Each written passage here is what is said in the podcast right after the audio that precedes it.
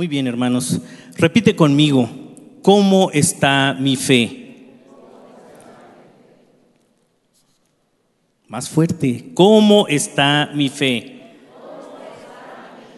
Eso es, hermanos, ¿cómo está nuestra fe?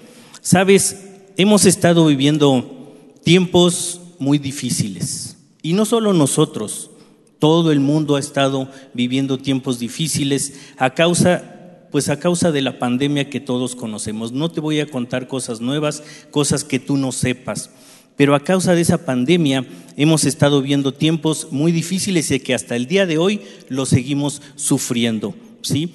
El gobierno, bueno, puso recomendaciones que adoptáramos, pues para nuestro cuidado, para que no nos contagiáramos y que, bueno, aquí en la iglesia también las estamos siguiendo para el cuidado de todos, ¿sí? Y entonces creo que tenemos que ser obedientes y también ponerlas en práctica en nuestros hogares, ¿sí? Para que no nos, no nos contagiemos y todo esté bien. Esta circunstancia ha traído a nuestra vida muchos cambios, pero también consecuencias. Sabes, ha venido a nosotros enfermedad, falta de trabajo, mala economía, escasez, problemas familiares, ¿sí? inseguridades, ansiedades, incluso dolor, porque hemos padecido la, la, muerte de, de, algunos familiares. ¿sí? Entonces también ese dolor ha venido a nosotros. Y estas emociones nos han llevado a que nuestra fe caiga nuestra fe se vaya apagando, nuestra fe vaya flaqueando. Pero no podemos, no podemos, hermanos, permitir, permitir que nuestra fe, ¿sí? caiga, que nuestra fe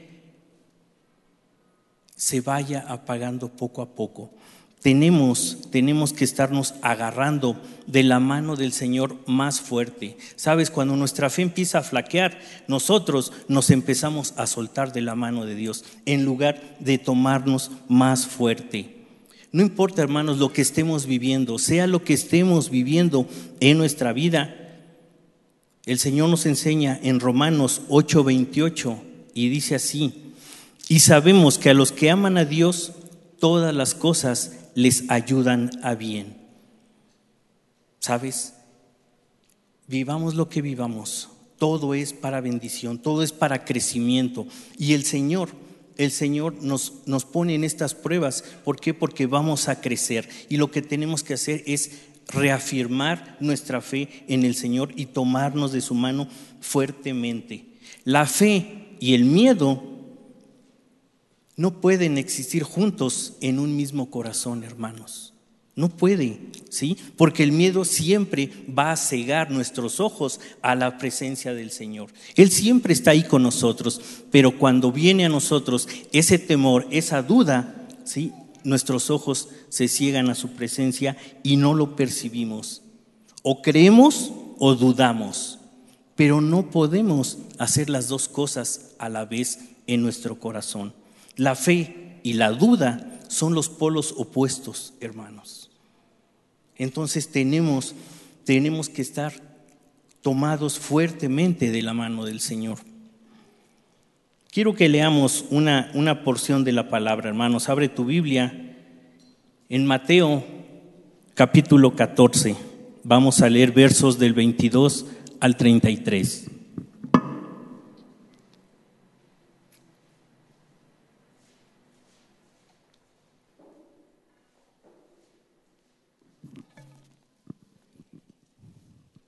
¿Ya estás ahí? Amén.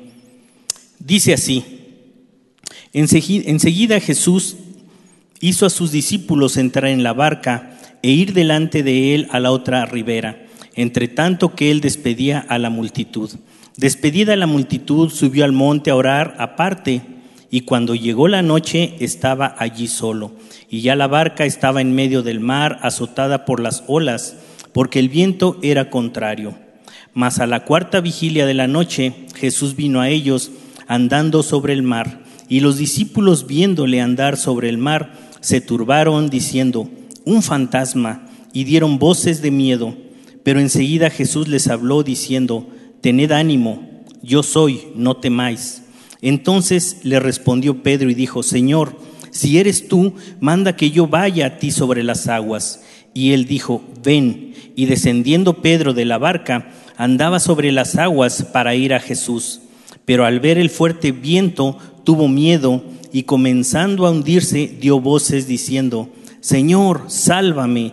Al momento Jesús extendió la mano, asió de él y le dijo, hombre de poca fe, ¿por qué dudaste? Y cuando ellos subieron a la barca, se calmó el viento. Entonces los que estaban en la barca vinieron y le adoraron diciendo, verdaderamente eres hijo de Dios. Eh, veamos el contexto de esto, hermanos. Jesús estaba muy bien, muy tranquilo, pero sabes, Jesús recibe la noticia de sus discípulos de que Juan el Bautista había muerto. Entonces, Jesús decide caminar a un lugar desierto para orar y se aleja, pero la gente, la gente lo ve y lo sigue. Entonces Jesús pues se, eh, tiene compasión de ellos y los atiende, sanó a los enfermos y después les dio de comer y la palabra nos dice que con solo cinco panes y dos peces les dio de comer a cinco mil personas sin contar mujeres y niños. ¿sí? Después de eso, les dice a los discípulos que suban a la barca y que vayan al otro lado del mar, mientras él despide a la multitud y después de eso sube al monte a orar. Ya era de noche y los discípulos habían obedecido a Jesús y emprendieron el camino al otro lado del mar, ¿sí? Del mar de Galilea. El Evangelio de Juan nos dice que los discípulos ya habían remado entre 25 y 30 estadios. Eso equivale más o menos a una distancia entre 5 y 6 kilómetros. Estamos hablando de que sí ya era una distancia grande dentro del mar. Había vientos fuertes, las olas rompían y la visibilidad era poca en ese momento. Para los discípulos que estaban en el mar, en esa pequeña barca, la situación empeoraba y Jesús no estaba con ellos. Mientras ellos peleaban con esa tempestad, Jesús estaba orando en el monte. En medio de la tormenta, los discípulos pensaron que Jesús se había olvidado de ellos. Pero sabes, Jesús no se había olvidado de ellos. Él sabía exactamente dónde estaban y lo que estaban pasando. Aunque no podamos ver a Jesús físicamente, Él siempre, Él siempre sabe dónde estamos y qué estamos pasando. No hay nada que pueda oscurecer su vista y que no nos pueda ver. Para Él siempre somos vistos, Él nos conoce y Él nos protege. No hay nada que pueda turbar su vista y que nos pierda a nosotros de vista. Esta porción de la palabra, hermanos, que acabamos de leer, nos habla de Pedro, de cuando Pedro caminó en el mar, ¿sí? Pedro era uno de los discípulos diferentes, era un hombre de mar, era un hombre rudo, ¿sí? Pero Pedro se atrevió a hacer lo que los demás discípulos no se atrevieron a hacer, a caminar en el mar. Solo un hombre de fe en verdad es el que se atreve a salir de una, una barca y caminar en el mar. Yo te pregunto, hermano, ¿eres tú como Pedro? Que fija sus ojos de fe en Cristo y trata de hacer lo imposible? ¿O eres como los demás discípulos, que aunque amaban a Jesús tanto como Pedro lo amaba, decidieron quedarse cómodamente en la barca y estar seguros? ¿De cuál de los dos discípulos eres tu hermano? ¿Por qué Pedro comienza a hundirse? ¿Por qué se hundió Pedro? Si Jesús le había dicho, sal, ven conmigo, ¿por qué se hunde? Pedro se hunde porque quita sus ojos de Jesús y empieza a ver todo lo que hay en su derredor, las olas, el viento, la tormenta. Entonces Pedro, al quitar sus ojos de Cristo, él se empieza a hundir porque se empezó a sumergir en el miedo y temor que le vino por lo que estaba en todo su derredor. Cuando nosotros nos enfocamos, hermanos, en nuestros propios problemas y quitamos nuestros ojos de Cristo, nuestra fe se tambalea, empieza a caer, se empieza a apagar. ¿Por qué? Porque entramos en duda y en temor. Y eso es lo que nos hunde a nosotros, hermanos. Yo te pregunto, ¿estás caminando por fe sobre las aguas hacia Jesús? ¿O te estás hundiendo en el mar de la desesperación, del miedo? ¿Caminas hacia Jesús en medio de la tormenta? ¿O solo caminas hacia Él cuando todo va bien en tu vida? Pero sabes, Jesús nunca llega tarde. Jesús se presentó en el momento que los discípulos lo necesitaban. Sin embargo, ellos, sumergidos en su miedo, en su temor, no le vieron. Al contrario, hasta se espantaron porque dijeron, un fantasma. Y eso es lo que nos pasa a nosotros. Dentro de nuestro miedo, dentro de nuestra desesperación, no vemos que Jesús está aquí a nuestro lado, que Él está aquí con nosotros, listo para ayudarnos y salir de nuestras aflicciones. Por eso,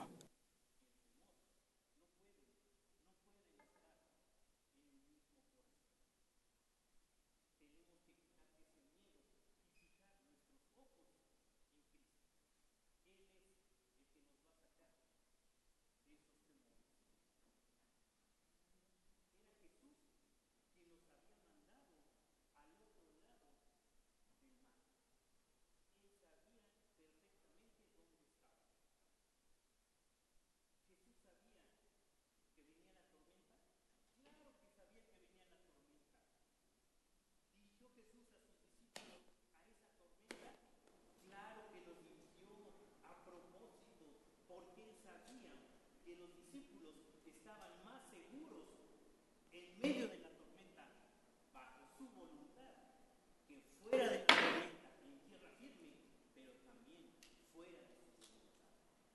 Nosotros siempre vamos a estar más seguros. dentro de su voluntad. Vivamos lo que vivamos. Las circunstancias, las circunstancias no importan. siempre vamos a estar mejor de la voluntad de Dios que fuera de ella. Los discípulos estaban en la tormenta porque obedecieron a Jesús. Nosotros creemos que cuando obedecemos a Dios, todo va a ir bien. Y no es cierto, hermanos. Jesús mismo nos lo muestra en Juan 16, 33, que dice, estas cosas os he hablado para que en mí tengáis paz. En el mundo tendréis aflicciones pero confiad, yo he vencido al mundo.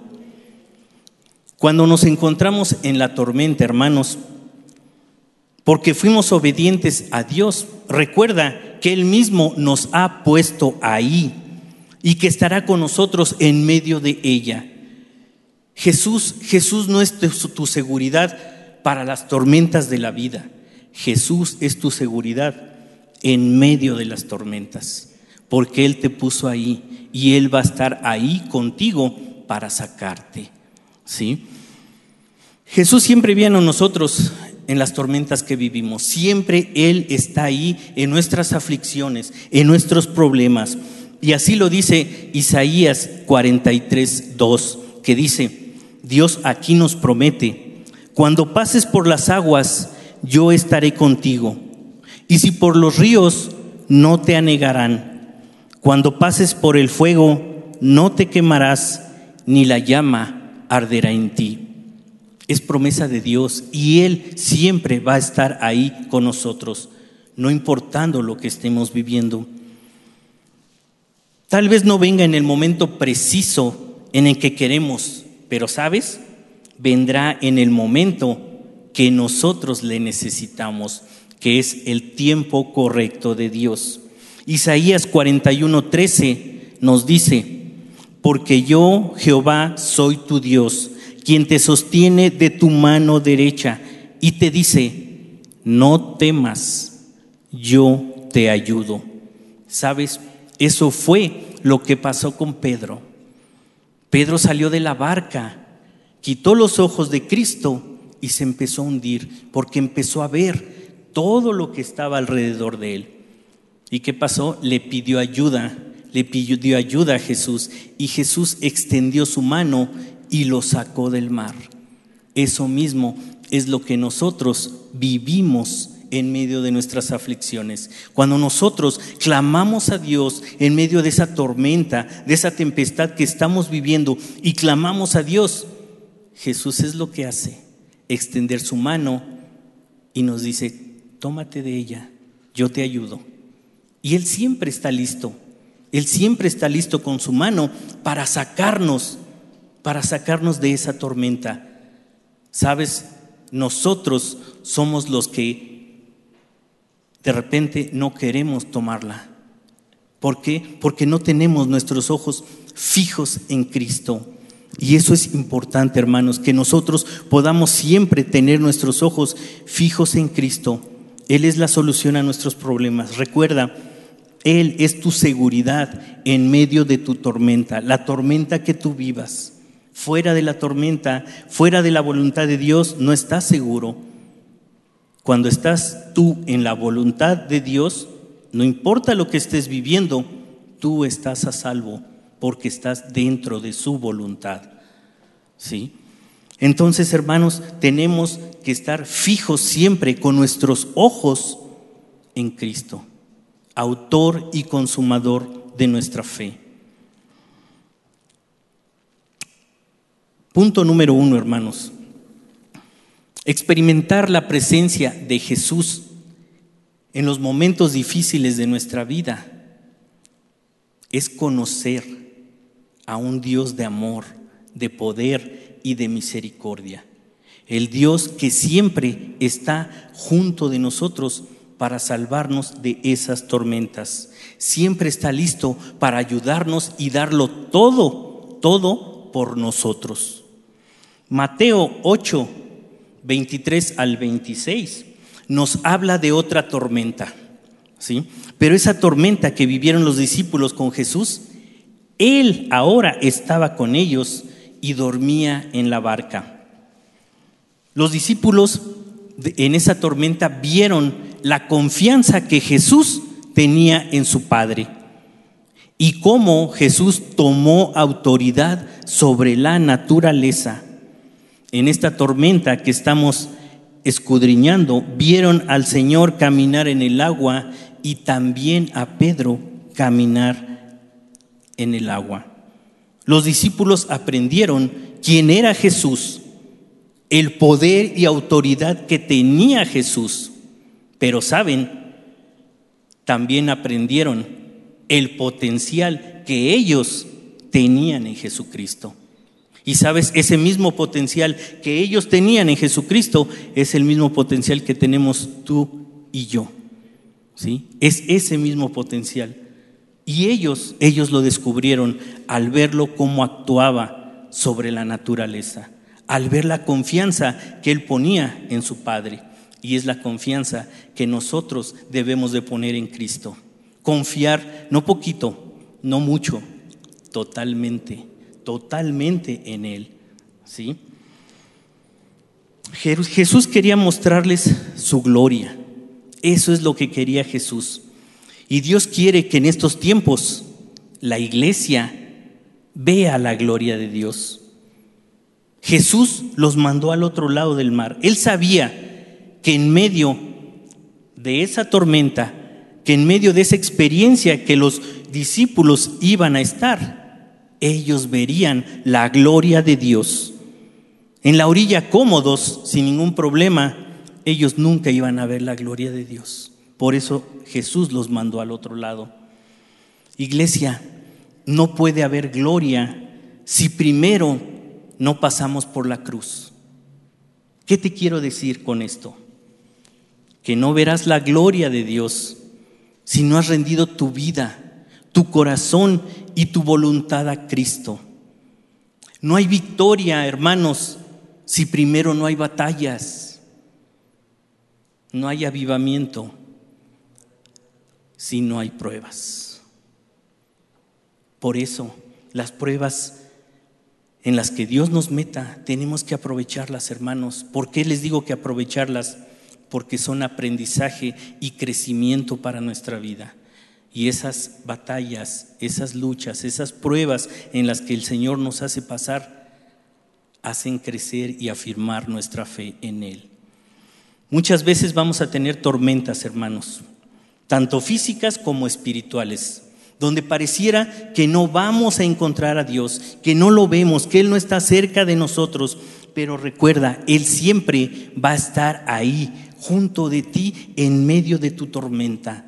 En ocasiones la gente hasta se molesta si tú le hablas de Dios cuando está en una tormenta, porque cree que a Dios no le importa lo que está sufriendo, lo que está pasando, porque no lo percibe no lo ve, no siente la presencia de Dios. Pero sabes, el Señor se va a manifestar. Solo está esperando el momento correcto para mostrarles su gloria. Porque Él siempre, siempre se va a glorificar en todos los momentos difíciles que tenemos en nuestra vida. Iglesia, yo quiero preguntarte, ¿Estás alimentando tu fe? ¿Cómo estás alimentando tu fe? ¿Cómo estás reafirmando tu fe en Cristo? ¿Qué haces? Una flor para que florezca hay que echarle agüita, hablarle bonito, quitarle las hojas feas y esa, y esa flor va a ir creciendo bonita, bonita, verde, va a dar un, fruto hermoso y todo. ¿Por qué? Porque la estás cuidando, ¿sí? que, que todo esté bien. Pero tú, ¿cómo estás alimentando tu fe? ¿Cómo estás haciendo que tu fe crezca, que tu fe sea reafirmada en el Señor? ¿Qué estás haciendo? Sabes, los discípulos de Jesús caminaron con Él, estuvieron en su presencia, lo escucharon hablar, lo vieron hacer milagros, lo vieron sanar enfermos, sintieron y vieron su amor al verlo morir en una cruz por todos nosotros. Esa es la máxima expresión de amor que ha habido y que habrá.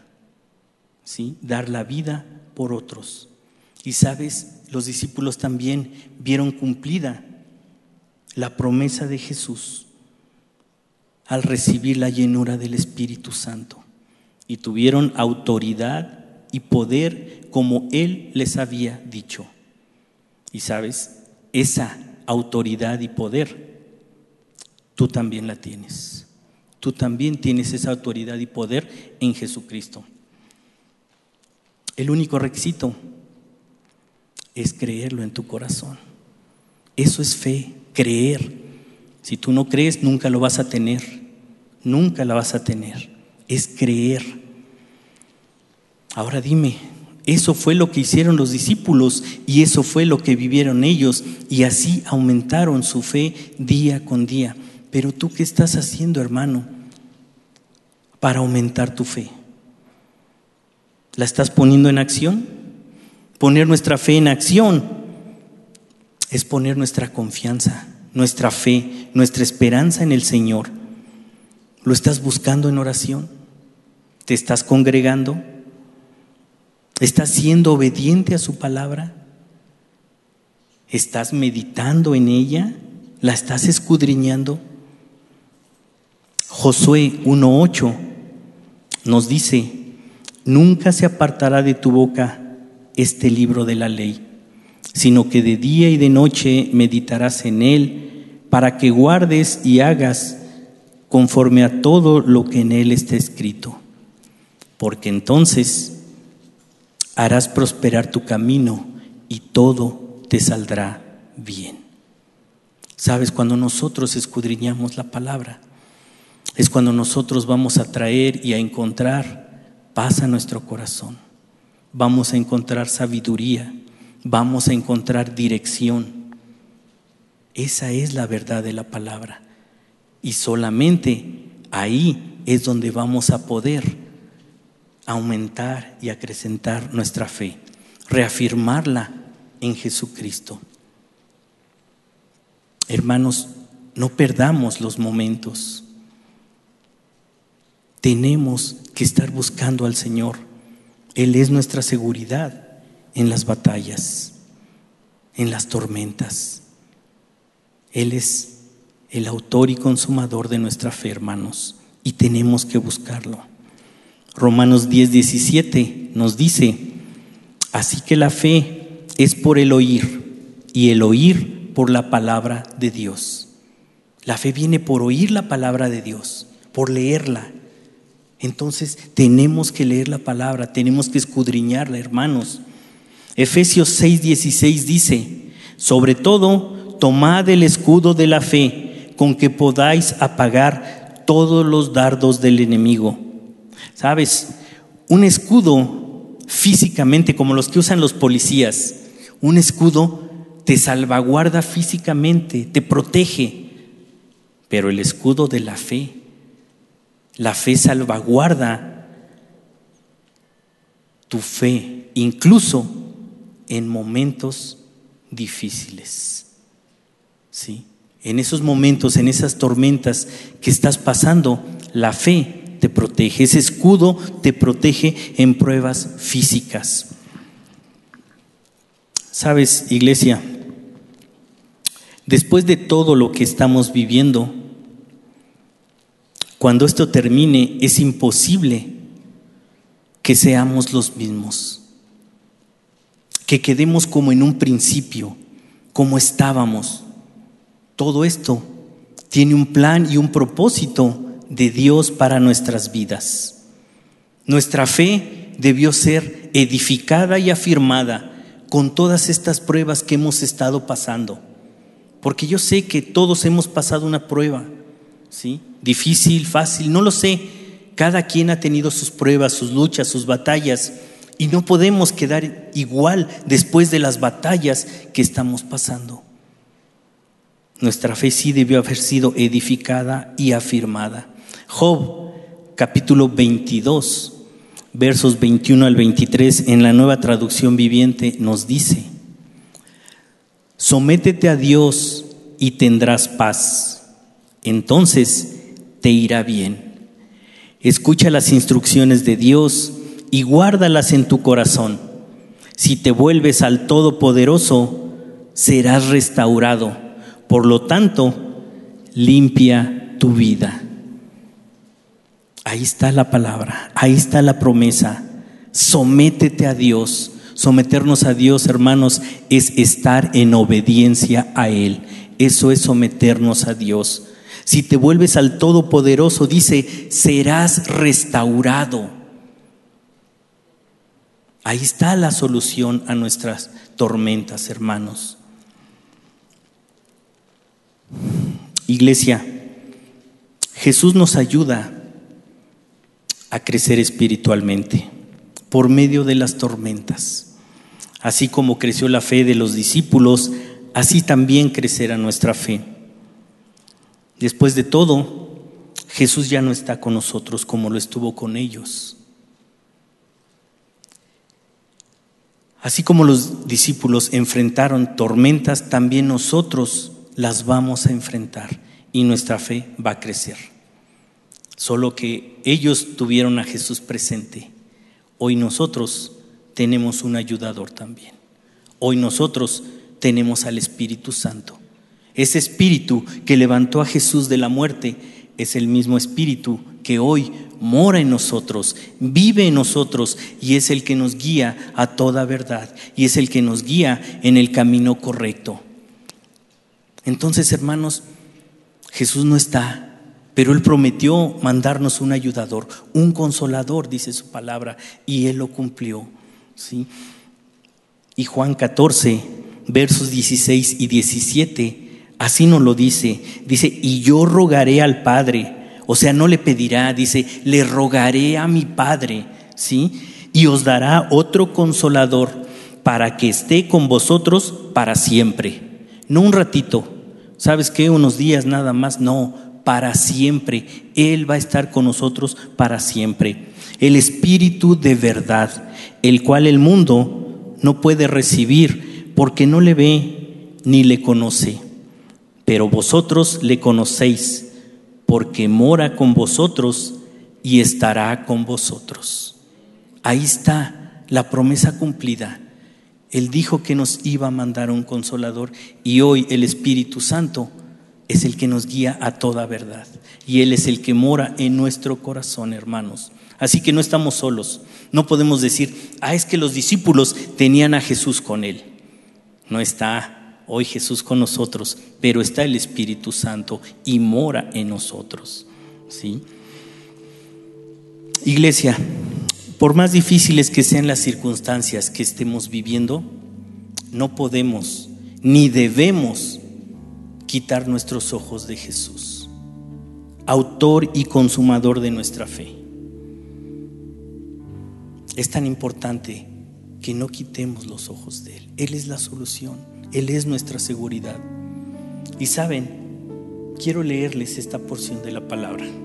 Es una oración del profeta Habacuc, que a mí en lo personal me gusta, me encanta esta porción de la palabra.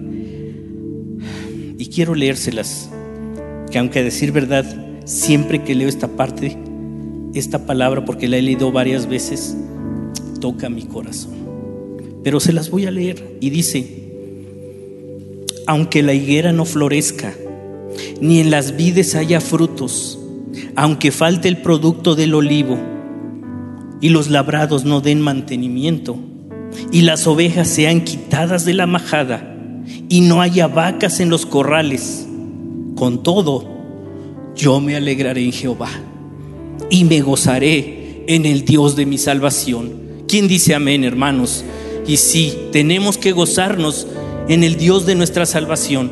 Y no importa lo que estemos viviendo, no importa si tenemos, si no tenemos, tenemos que gozarnos en el Dios de nuestra salvación y alegrarnos en Él, porque es por Él que nosotros podemos estar aquí hoy. Hermanos, yo tengo una bandera, tengo una bandera y es una porción de la palabra. Es una palabra que para mi esposa y a mí ha sido ha sido de gran bendición porque en 39 años que tenemos de matrimonio hemos sufrido muchas muchas tormentas. Hemos tenido muchas batallas que, que pelear, pero el Señor siempre se ha glorificado en nuestras vidas. Tenemos hoy, hermanos, que empezar a animarnos, que empezar a animar nuestro espíritu, levantarlo. Y eso, eso solo lo trae la palabra del Señor. Porque en ella vamos a encontrar ese ánimo que necesita nuestro corazón, nuestra alma, nuestro espíritu. Tenemos que fortalecernos, tenemos que descansar en Él, poniendo todas nuestras cargas, despojándonos de todo, de todo eso que nos está lastimando, hermanos. Necesitamos aumentar y reafirmar nuestra fe. Y eso, eso solo Jesús lo puede hacer.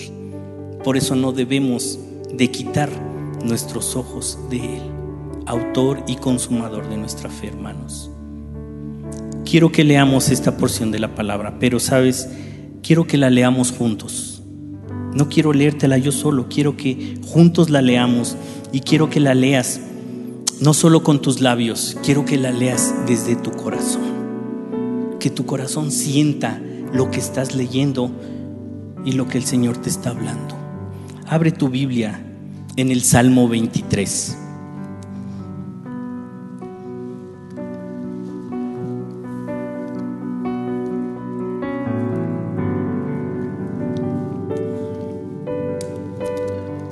¿Estás ahí? Pues leamos juntos, hermanos, fuerte, que el Señor nos escuche que estamos leyendo su palabra. Y dice así, Jehová es mi pastor, nada me faltará. En lugares de delicados pastos me hará descansar. Junto a aguas de reposo me pastoreará. Confortará mi alma. me guiará por sendas de justicia por amor de su nombre. Aunque ande en valle de sombra de muerte, no temeré mal alguno, porque tú estarás conmigo. Tu vara y tu callado me infundirán aliento. Aderezas mesa delante de mí en presencia de mis angustiadores.